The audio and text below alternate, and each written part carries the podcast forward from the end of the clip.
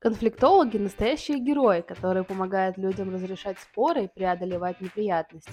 Но знаете ли вы, что важность преемственности практического опыта в этой профессии нельзя недооценивать? Да-да, именно так, ведь необходимость наследования опыта от предыдущих поколений конфликтологов заключается в том, что каждый случай конфликта уникален и требует индивидуального подхода. Что же может быть лучше, чем учиться решению споров у тех, кто уже много лет успешно занимается этим делом? Ну а если вы думаете, что все можно решить с помощью компьютерных программ или искусственного интеллекта, то я должна вас огорчить. Конечно же, технологии могут быть полезными инструментами для сбора информации или анализа данных о конфликтах, но только настоящий специалист с опытом может по-настоящему понять эмоции и мотивы сторон, помочь им найти компромисс и достичь взаимопонимания. Я думаю, что вы уже поняли, что сегодня наше общение будет на тему разговор специалиста и вчерашнего студента. Продолжение. Это подкаст со здравым смыслом, и я его ведущая Анастасия Смирнова. В роли специалиста сегодня конфликтолог, психолог, педагог, медиатор Даниил Иванов-Калямин, а в роли вчерашнего студента Ангелина Мирошниченко, выпускница РГПУ имени Герцена факультета конфликтологии 2023 года. На первый вопрос у меня будет к Даниилу. У тебя столько регалий, э, и конфликтолог, и психолог, и педагог, и медиатор, и я уверена, что еще впереди много множество разных курсов повышения квалификации. Так вот, сталкивался ли ты э, с тем, что не видишь границы между психологом и конфликтологом да, в э, практическом его применении?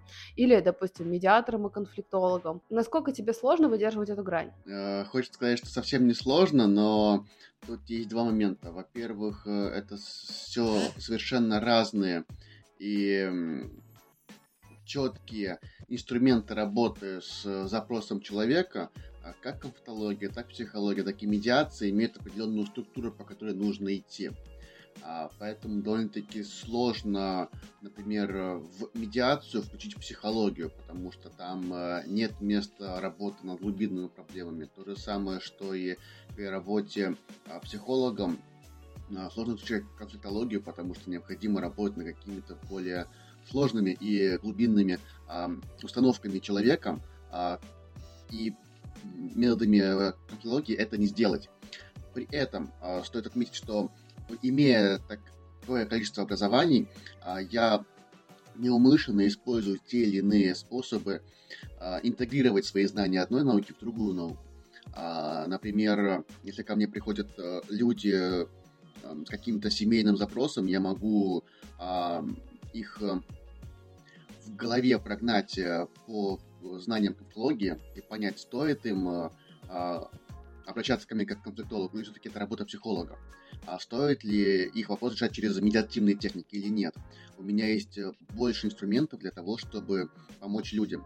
А, при этом не сочетая их в, одном, в одной консультации, а просто анализируя их проблему через свои знания. Не могу сказать, что когда-либо столкнулся с тем, что мне это мешает.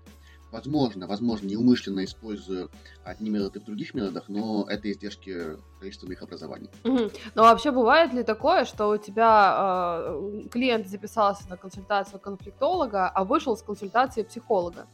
А, если мы с ним это не обговаривали, то, конечно, нет. Если он записался ко мне как психологу, то он получает психологическую помощь. Если записался ко мне как конфликтологу, он получает помощь конфликтолога. Но процессе консультирования а, у меня бывали случаи, когда я говорил, что, например, вашу проблему можно решить инструментами не конфликтолога, а психолога. Если вы хотите, мы можем продолжить нашу сессию именно через психологическое консультирование. А, ты как конфликтолог должна понимать, что если к тебе приходит как конфликтологу, скорее всего, это решение какого-либо вопроса с другим человеком. И если я буду ну, очень глубоко лезть в душу к человеку, он не поймет, что это происходило, что происходит, и я таким образом подорву свой авторитет, авторитет своего центра и, скорее всего, авторитет э, науки конфликтологии. Потому что с какого перепуга, решая чужой вопрос, я говорю, знаете, вот проблема вот э, а, такого такого-то характера, давайте я вам полезу в душу и ее быстренько решу. А, как все знают, мы работаем только лишь по запросу. Если запрос на решение конфликта, мы решаем запрос на решение конфликта. Это очень жестко и четко. Я тебя поняла, но такое впечатление, как будто бы у тебя есть, э, как знаешь, шизофрения, расщепление личности, что тут ты конфликтолог, тут ты психолог, тут ты медиатор, и они вообще никаким образом не связываются в одного большого Даниила. Вот, а, я именно поэтому тебя спросила, потому что, например, я, когда а, консультирую, я могу на консультации конфликтолога применить какие-то арт-терапевтические методики. Ну или, например, знание сексолога. Если, допустим, у меня какой-то семейный конфликт, я понимаю, что мне нужно наладить отношения в паре, и именно эту грань, да, я должна задеть затронуть. Ну и, соответственно, у меня есть э, профессиональное знание для того, чтобы данную грань затронуть. Вот. И, э, и если у тебя такое, что ты понимаешь, что у тебя есть набор инструментов, которыми ты пользуешься э, в, да, в рамках отведенного времени для клиента, и при этом не разъясняя клиенту, что вот здесь я конфликтолог, вот здесь я психолог, вот здесь я медиатор. Ну... А, мы с тобой говорим немножко о разных вещах. Есть технология, то есть технология психологического консультирования. Это отдельная технология с определенной последовательностью. Технология конфликтологического консультирования тоже определенная последовательность э, методик э, и методов. Есть э, технология медиативного консультирования, проведения медиации. Но внутри каждой технологии есть определенные методы.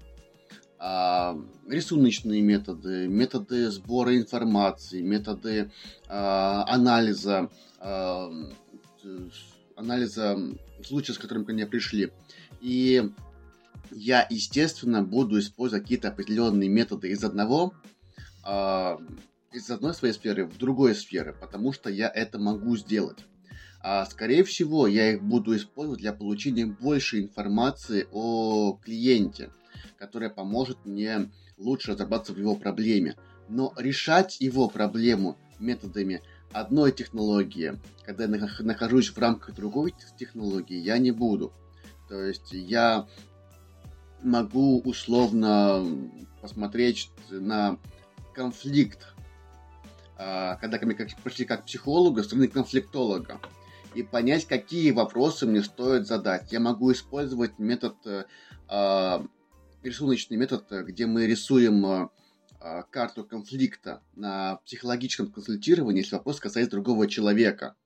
Но если ко мне пришел человек как психологу, скорее всего, он понимает, что есть какая-то проблема э, в его личности, и он готов ее решить. И зачем мне э, заниматься конфликтологическим консультированием, если э, я могу здесь поработать с его личностью, и он этого хочет. Если э, как бы в процессе работы мне говорят, типа, я вот точно хочу помириться с этим человеком. Я спрашиваю, вот смотрите, вот э, в данном случае, возможно, вам подойдет консультация конфликтолога. Я могу ее вам устроить. У нас вот есть столько-столько времени, мы можем записаться на такое-такое-то время. Хотите ли вы этого или нет? И мы можем продолжить работу как, псих, как э, с психологом. То есть у нас есть такая, такая-то проблема, э, вы здесь э, э, ведете себя таким-то, таким-то, таким-то образом, откуда это пошло. Давайте мы это выясним, что для вас более актуально. Это две кардинально разные технологии, но при этом методы, они могут э, интегрировать из одного метода в другой. Слушай, я тебя поняла, а, но а, мы прошлом проводили очень много совместных консультаций, ну, насколько ты помнишь, да, да? конфликтолог, психолог. Конечно. И поэтому я тебе задала вопрос, что на одной консультации могут быть два специалиста, которые э, ведут свою линию, и в итоге получается что-то очень даже продуктивное. А если этот специалист может быть один, да, то есть он понимает, что он может с точки зрения психолога, и с точки зрения конфликтолога зайти и посмотреть на эту ситуацию, почему бы это все не объединить в один сеанс? Наверное, а, к этому я тебе задавала этот вопрос. Но я думаю, что у нас уже заскучала Ангелина. Ангелина, у меня тоже к тебе есть вопрос. А, как ты думаешь, что в знаниях конфликтолога тебе кажется недостаточно? В образовании конфликтолога, в частности в российском, мне кажется недостаточным, э, во-первых, отсутствие практики. Во всяком случае, в моем университете ее было ничтожно мало, ее фактически не было. Э, тем более это время попало на ковид, когда у нас должна была быть практика, и она была только формально, к сожалению. Э, также мне не хочется плохо о ком-то сказать, но даже сами преподаватели не всегда серьезно относятся к этой науке почему-то. И, как правило, такое отношение как раз-таки преподавателей не конфликтологов. А, потому что мой преподаватель, который вел у нас именно основной предмет, он был чудесен, правда. Это была богиня, богиня конфликтологии, мы ее называли между собой.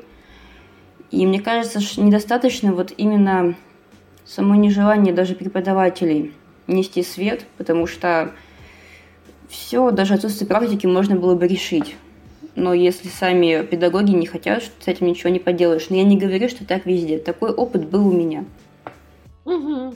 А вот как думаешь, сколько времени должно пройти, чтобы конфликтолог э, был наравне с такими специальностями, как юрист, психолог, медиатор, тот же самый, да, хотя про медиатора тоже мало кто знает, но э, про него есть закон, а это значит, что его э, деятельность уже как-то более популярна, чем деятельность конфликтолога.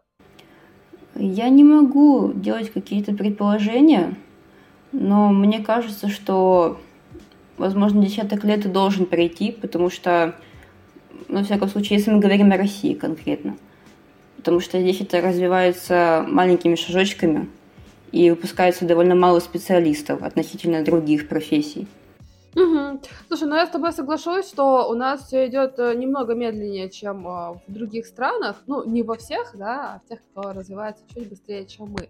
И если мы посмотрим на ту же самую Америку, то там процедура досудебного регулирования споров а, настолько развита, что у вас не примут заявление в суде, если вы не прошли эту процедуру а, профессия.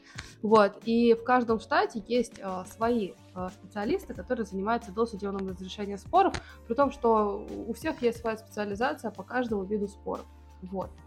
А, соответственно, а, у них это довольно популярно, и это настолько простая процедура. У нас, к сожалению, а, это не так. Но мы и правовыми какими-то нормами особо не обладаем, да, знанием правовых норм. Эм, но и э, побаиваемся разных специалистов, таких как психологи, конфликтологи, медиаторы. Мне кажется, что для некоторой части нашего населения э, конфликтолог это почти как таролог или астролог, вот что-то вот неизвестное, да, что-то на шарлатанском. Вот, э, и поэтому я всегда, когда у меня кто-то берет интервью, я говорю, я конфликтолог, у меня есть высшее образование, все в порядке, это вообще-то специальность, на, которого, на которую учат специалистов целых 6 лет. Хорошо, Данила, у меня теперь к тебе вопрос. А, можешь ли ты описать самый трудный кейс из своей практики? Довольно сложный вопрос. Наверное, по той причине, что я довольно-таки давно ушел больше в практику психолога, и почему-то э, ко мне как к конфликтологу мало кто обращается, в отличие от тебя, Анастасия, э, чему я одно время завидовал, а потом как-то просто принял, ну, я психолог, хорошо. А борода меня испортила. А, наверное, я привык э, думать таким образом, что каких-либо сложных кейсов у специалиста особо и не может быть, потому что есть кейсы, где недостаточно знаний а, в той или иной сфере, потому что те кейсы, которые, например, для меня более сложны в институте, потом решались на раз-два. Я их даю своим практикатам. А те кейсы, которые мне казались сложными в начале моей практики, сейчас я решаю тоже на раз-два, потому что я знаю больше методов. И вопрос сложности кейса относится к тому, есть у тебя знания по тем или иным законам, например, или по тем или иным способам ведения консультирования или нет. А, на одной из лекций по а, трудному клиенту я так и говорю, что трудный клиент – это человек, с которым вы не привыкли работать, а, человек, с которым вам менее комфортно работать или с которым вам сложно по характеру совпасть. И сложность кейса зависит, мне кажется, именно от этого. А так как я в конфликтологию уже ну, наверное, год не углублялся именно как, как в консультировании, мне уже особо не вспомнить сложный кейс, потому что как-то все размылись и все кажется уже решаемым. Хочешь, я тебе напомню сложный кейс? Я его рассказываю нашим студентам э, ради шутки. Но я думаю, что ты его помнишь, когда мы, собра... мы тогда еще... Ты еще был в режиме обучения, и ты был моим помощником. И был э, один тоже э, специалист в качестве наблюдателя. Мы собрались всей командой, к нам приходит клиент, мы такие настроены, сидим в пиджачках, все готово, и, и тут он говорит, а у меня нет конфликта. И мы тогда были, на самом деле, мягко говоря, шокированы, насколько ты помнишь. Я надеюсь, ты рассказываешь не, не прямо все подробности э, этого кейса, потому что некоторые из них довольно-таки стыдные для меня. Но да, этот кейс был сложен именно в том, что мы были не готовы к тому, что такие люди могут прийти. Э, клиент пришел, э, сказал, что конфликта нет, и мы почему-то решили, ну, я помню свое ощущение, что я решил, что, ну, мы же должны чем-то ему помочь. Давайте придумаем его конфликт, давайте найдем у него какой-то конфликт. А, мои мысли были тогда именно такие – да, но это на самом деле, почему сказала, потому что вроде как здесь нет запроса, то есть вот когда говорят про тяжелый кейс, все думают, что сейчас будет какая-то невероятная история, которую очень тяжело распутать и с ней справиться. Вот э, на моей практике нет ничего сложнее, чем клиент, который пришел без запроса. Ну вот, э, вот совсем все можно решить, все можно распутать, любой клубок, даже самого неразговорчивого клиента можно разговорить, самого говорливого можно направить в ту или иную колею, которая нам необходима. Но вот клиент без запроса пока это просто ужас в моем понимании. Ну, очень интересные люди, которые пришли без запроса, не пришли, значит, они зачем-то пришли. Поэтому это, я отношу таких людей именно к тем, у кого нет запроса. О, вернее, те, кто молчаливы. У меня конфликта нет, но я к вам пришел. Ну, зачем вы пришли и что вы от меня хотите? Э, обычно они говорят, ну я, я пришел, чтобы посмотреть, как это или э, лечите меня, доктор. Э, меня очень часто путали с э, психоаналитиком. Вот были люди, которые говорят, а вот я работал со специалистом, я просто ему что-то рассказывал, а они уже находили какой-то запрос. Я говорю, понимаете, я так не работаю, может быть, ну, другие специалисты этим занимаются, а я к сожалению, нет. Вот. Или те, которые просто, а я вот решил посмотреть, кто такой конфликтолог. И поэтому, знаешь, вот интерес и непонимание, да, кто такой конфликтолог, иногда приводит к тому, что люди приходят без запроса, а это ну, это мертвая консультация на самом деле, потому что это либо ты экстрасенс, который пытаешься угадать, что у клиента вообще-то болит, вот, а, ну, либо просто отпускаешь клиента и говоришь, что, к сожалению, ему не в этот кабинет. Ангелина, у меня к тебе вопрос. А, что ты сама ждешь от себя, как от конфликтолога? Трудный вопрос, на самом деле.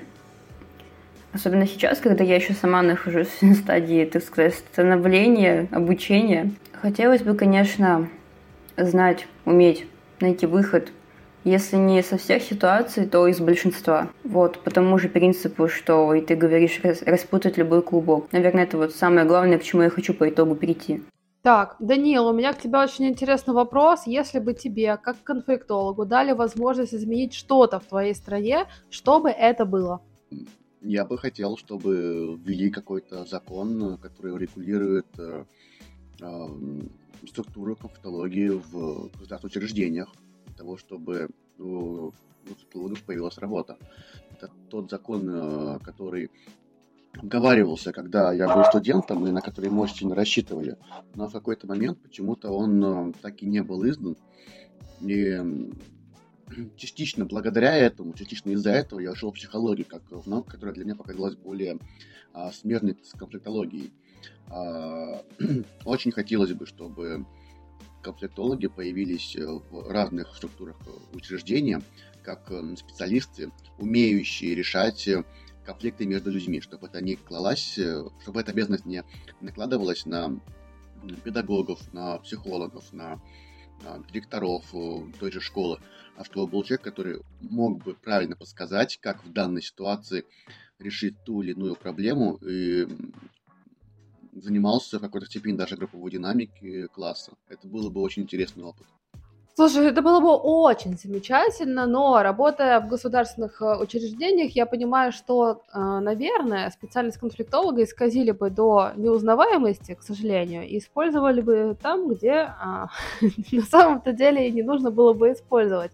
Вот, это во-первых, но во-вторых, у нас у медиаторов очень хорошее лобби, и поэтому они очень хорошо лоббируют свои интересы как в школьное учреждение, так и в иные, к сожалению. Поэтому пока они э, лоббируются на таком высоком и хорошем уровне, конфликтологи сожалению, остаются без закона и в тени, несмотря на то, что на их обучение ежегодно тратится огромное количество денег, и зачем-то до сих пор выпускаются студенты, которые вообще не понимают, э, что их ждет в будущем, кто они и зачем их учили этому. Вот, но это мы уходим в депрессивную часть нашей профессии. А, Ангелина, у меня к тебе вопрос. Уже получив профессию, каких знаний ты хотел бы получить в первую очередь? Честно говоря, очень трудный для меня вопрос, потому что вот сейчас, например, в первую очередь для меня важно получить знания, как работать с клиентом, как с ним общаться, какие-то конкретные м, случаи, кейсы разбирать, то есть что-то вот более такое прагматичное. То есть сейчас для меня важно это, что для меня будет важно потом, ну, наверное, зависит от сферы, в которой я больше уйду. А сейчас я с ней еще не определилась. Данил, и последний вопрос к тебе. А, я думаю, что мы закончим на очень позитивной ноте, на твоих советах. Что бы ты мог посоветовать младшему поколению специалистов? Ну, во-первых, эм, посоветовать э, все-таки верить в себя и в то, что знания, которые у вас есть, они уже могут пригодиться в довольно-таки больших сферах э, деятельности. У вас учили 4 года, и благодаря этому вы стали в какой-то степени уникальными специалистами, потому что конфликтологов мало, и многие конфликтологи находят себя сейчас в смежных сферах. Поэтому, а, если вдруг среди вас есть э, те, кто не понимает, куда а, применить свои знания, а, куда угодно их можно применить, потому что они уникальны. И хотелось бы верить, что наше конфликтологическое сообщество в какой-то момент объединится, станет большим, дружным, мы сможем э, быть наравне с ассоциацией и психологов, и медиаторов, и э, тех же педагогов, чтобы они знали, к нам обращались, и мы э, понимали, что наше обучение, наши знания, они нужны людям. Это для специалиста самое главное. Очень хороший совет. Но мне кажется, что в принципе наши знания и наше обучение нужны людям, потому что э, конфликтолог это такой универсальный специалист, который разбирается в сфере конфликтов в разных-разных направлениях жизнедеятельности человека, а это очень приличное количество направлений. Поэтому э, осталось только популяризировать конфликтологию, популяризировать консультации конфликтолога. И чем мы, наверное, успешно занимаемся. На этой прекрасной ноте я бы хотела закончить наш с вами подкаст. Мне было приятно с вами пообщаться. Спасибо большое за ответы на ваши вопросы. Спасибо, всем пока. Всем пока. А если у вас остались какие-то вопросы, обязательно задавайте их в комментариях под этим подкастом. Ну а всем пока. До новых встреч.